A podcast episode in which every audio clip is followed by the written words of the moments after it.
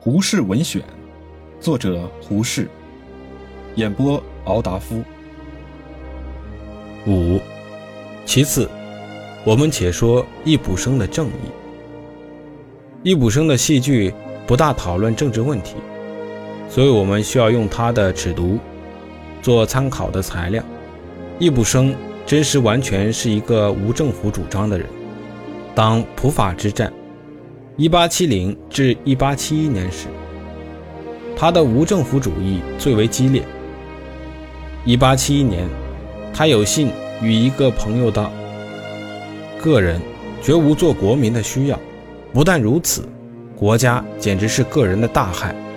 请看普鲁士的国力，不是牺牲了个人的个性去买来的吗？国民都成了酒馆中跑堂的了。”自然个个是好兵了。再看犹太民族，岂不是最高贵的人类吗？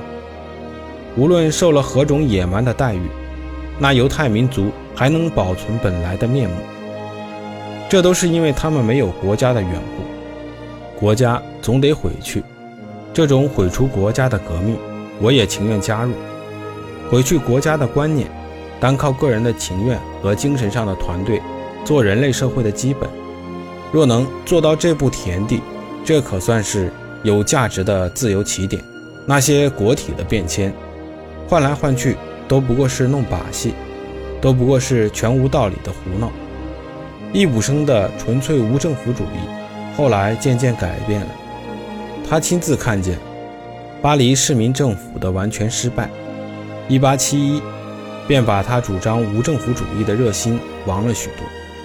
到了1884年，他写信给他的朋友说：“他在本国若有机会，定要把国中无权力的人民联合成一个大政党，主张极力推广选举权，提高妇女的地位，改良国家教育，要使脱除一切中古陋习，这就不是无政府的口气了。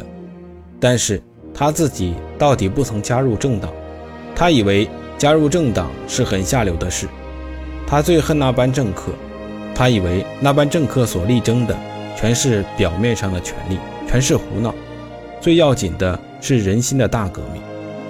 易卜生从来不主张狭义的国家主义，从来不是狭义的爱国者。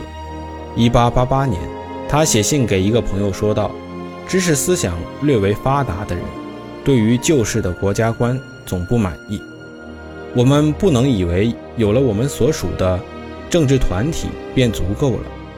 据我看来，国家观念不久就要消亡了，将来定有一种观念起来代它。即使我个人而论，即以我个人而论，我已经有过这种变化。我起初觉得我是挪威国人，后来变成斯堪的纳维亚人，我现在已成了条顿人了。这是一八八八年的话，我想易卜生晚年临死的时候，一定已进到世界主义的地步了。